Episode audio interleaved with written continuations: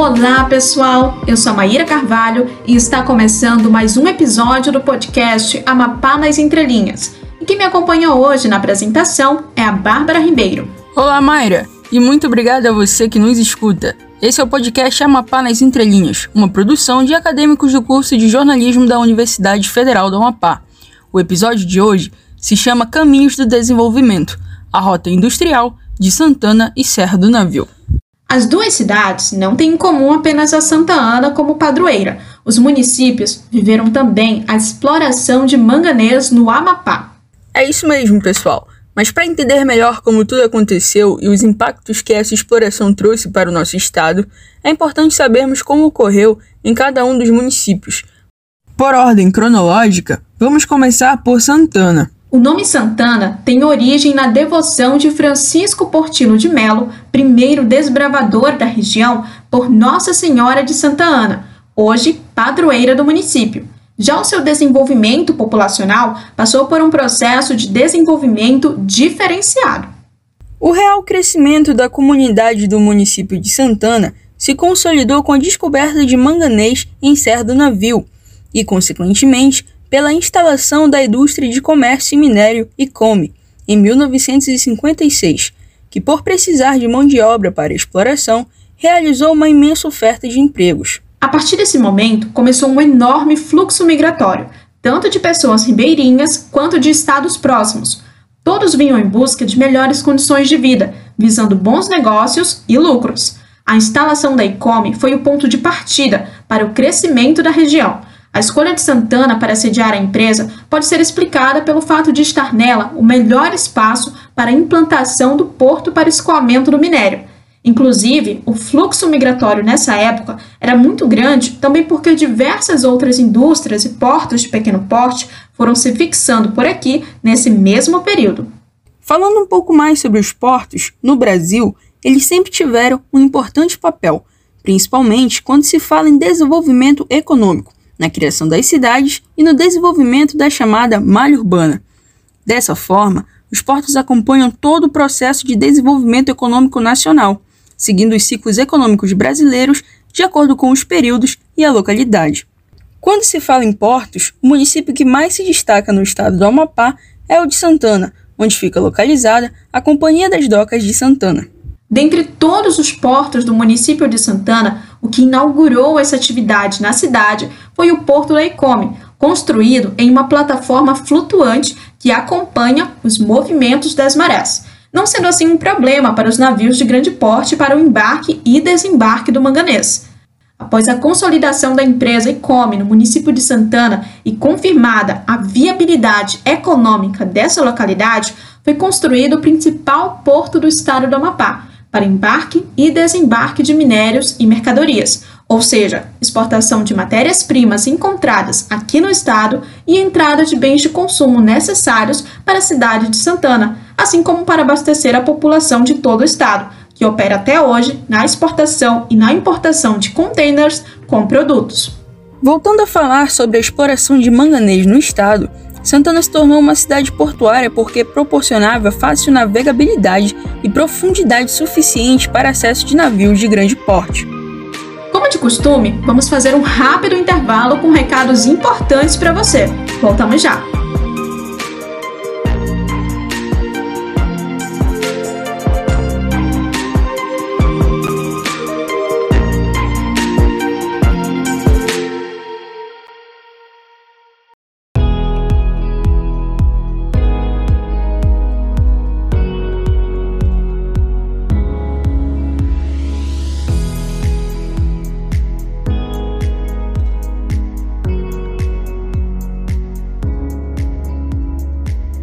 É isso, mano! As medidas restritivas da Covid-19 foram flexibilizadas, mas mesmo assim é essencial continuarmos tomando os cuidados necessários. Utilize seu álcool em gel, lave bem as mãos e, ao sentir algum sintoma, fique em casa ou procure uma UBS mais próxima da sua casa. História, cultura, culinária. Este é o Amapá nas Entrelinhas um podcast que te deixa ainda mais perto do jeitinho amapaense. Acompanhe também no Instagram, arroba apenas entrelinhas e fique por dentro de todas as nossas belezas locais.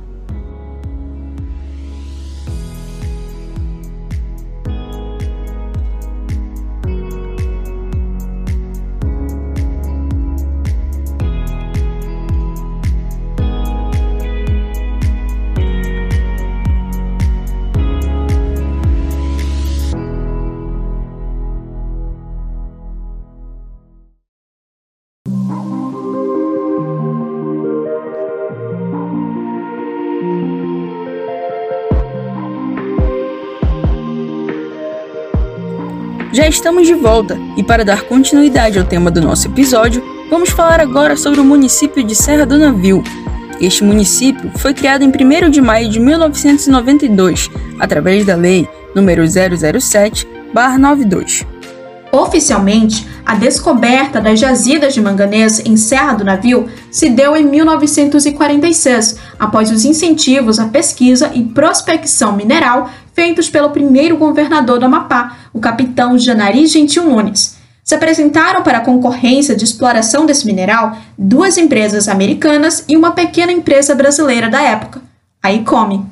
Surpreendentemente, o governo brasileiro optou pela ICOME, justificando que era fundamental o desenvolvimento de uma empresa do próprio país para explorar grandes jazidas. Após vencer a concorrência, Augusto Antunes transformou sua empresa em sociedade anônima, ao vender 49% de suas ações para uma companhia americana, tirando proveito de uma cláusula do edital de licitação que exigia que o controle do empreendimento responsável pela exploração de manganês fosse de capital nacional. A cláusula teria sido incluída por influência do próprio Augusto Antunes, conhecido por sua proximidade com o meio político. A parceria com a empresa norte-americana traria aporte de capital e tecnologia para o projeto de exploração do minério em Serra do Navio. A extração do manganês no município começou a partir de 1955 e seu escoamento para os Estados Unidos da América, além de minimizar a dependência do minério extraído na África, poderia aumentar o estoque americano em um momento em que a indústria bélica necessitava de grande quantidade de aço, o período da Guerra Fria.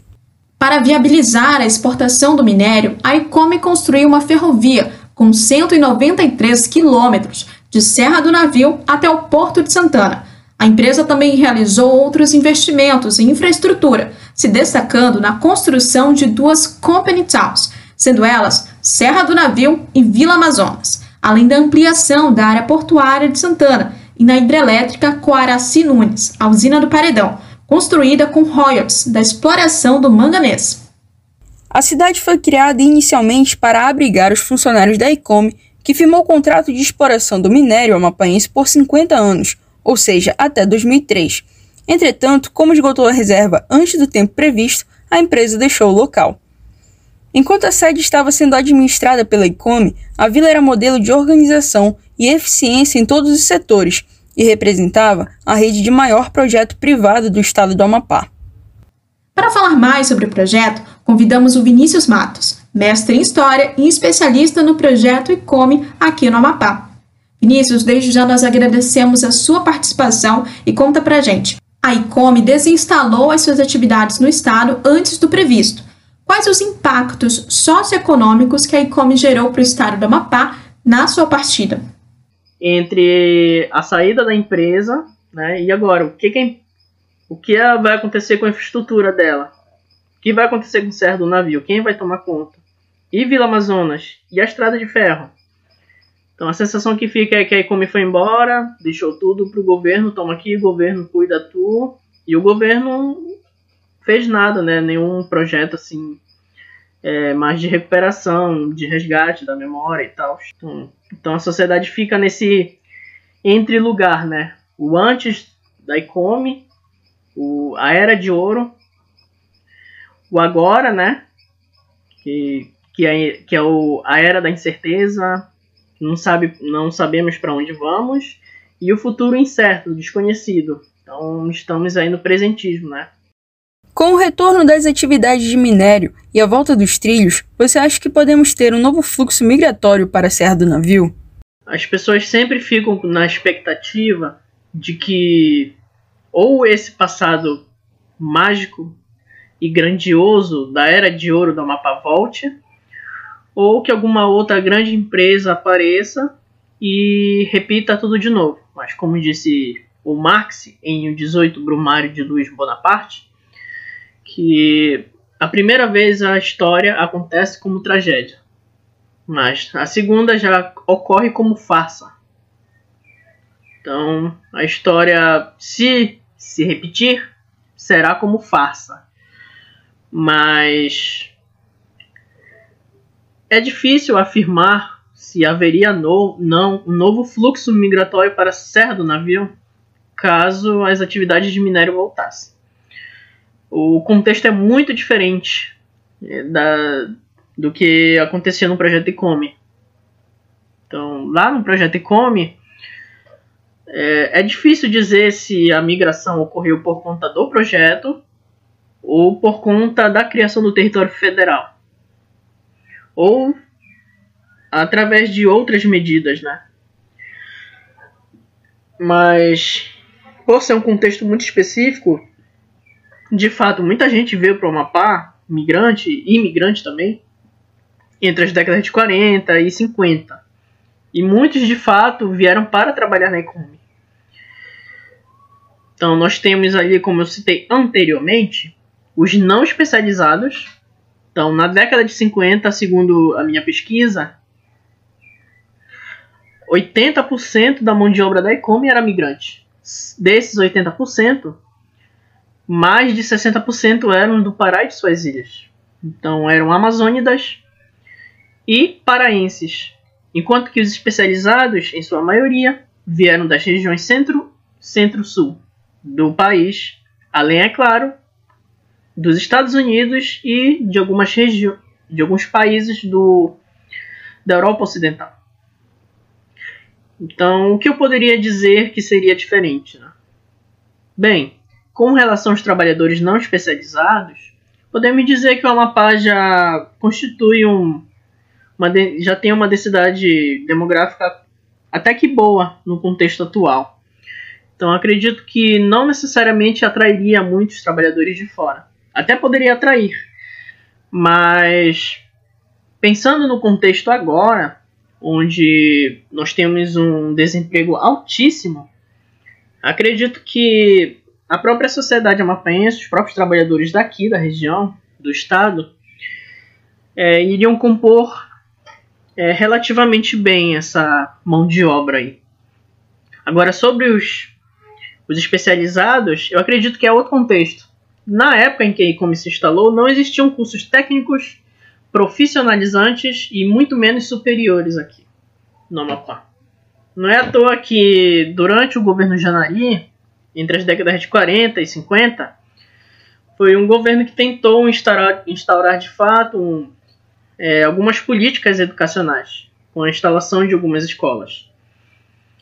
Mas, entretanto, o que nós temos hoje aqui? Nós temos o Instituto Federal, nós temos várias faculdades particulares, uma universidade estadual e uma universidade federal. Nós já formamos é, um corpo técnico e também graduado relativamente bem. Então, acredito que, de certa forma, não haverá um fluxo migratório envolvendo os trabalhadores especializados. Como você avalia esse grande projeto, o primeiro a ser implantado na Amazônia? O projeto ICOME foi a primeira experiência de trabalho industrial e assalariado no Amapá. Então, em oposição ao trabalho extrativo e sazonal que imperava aqui na região. As pessoas na década de 50 e 60 diziam que o território do Amapá era um canteiro de obras, de fato. A Ecome era a primeira empresa que mais empregava trabalhadores. A segunda era o próprio governo territorial. Então, quando a gente pensa em Ecome e quando a gente pensa no TFA, né? Então, só conseguimos imaginar um período marcado por muitas construções. Então, a Ecome fez parte desse processo. Além disso, nós temos a própria infraestrutura básica da empresa: a estrada de ferro que foi usada até final da década passada. Então, a, até o final da década passada tínhamos o trem ali, que fazia o itinerário, o itinerário desde o Porto de Santana até Serra do Navio. Por, o porto aqui, né, criado pela empresa, porto de Santana, da cidade. A própria cidade de Santana, na verdade, surgiu a partir do projeto minerador, surgiu a partir do, do porto criado pela empresa, né? A própria Serra do Navio tem uma comunidade muito interessante, tem uma memória muito forte acerca do local. A Serra do Navio é um local de memória. Então, a partir dali existe uma comunidade chamada de Serrana, ou Serranos, né, como eles se denominam. Para vocês verem que a identidade de quem nasceu ali é muito forte. E, além disso, nós tivemos o programa de saúde da empresa, de alimentação, nutrição. A atual Fundação Bradesco, que, fica no bairro Vila Amazonas, não é mais uma cidade da empresa, agora é um bairro da cidade de Santana. É, se chamava Escola de Vila Amazonas, agora foi comprada pela Fundação Bradesco, lá na, quando a empresa resolveu se retirar do Amapá. Inclusive foi a escola em que eu estudei, os anos finais da educação fundamental e ensino médio. E outros projetos. Então, a reboque da ICOM, nós tivemos o, do grupo KM, né, pertencente ao diretor da ICOM, Augusto Antunes, a Codepa, a Brumasa, a Ancel e algumas outras tentativas de grandes projetos, como por exemplo a própria Ancel, né, produção de papel e celulose em grande escala a partir do eucalipto, e o próprio projeto Jari, que ficou muito mais forte ali na década de 1970. Então a ICOME foi realmente um divisor de águas na história do Amapá. É impossível falar do, da história do Amapá do século XX sem falar da ICOME. É como se existisse um antes da ICOME e um depois da ICOME. Da mesma forma que é difícil falar é, do século XX sem falar do território federal. É como se os dois assuntos, ICOME e território federal do Amapá, andassem juntos. É impossível falar. Então é, é como se existisse um antes do território federal do Amapá, antes de Janari e depois do território federal, depois do Janari.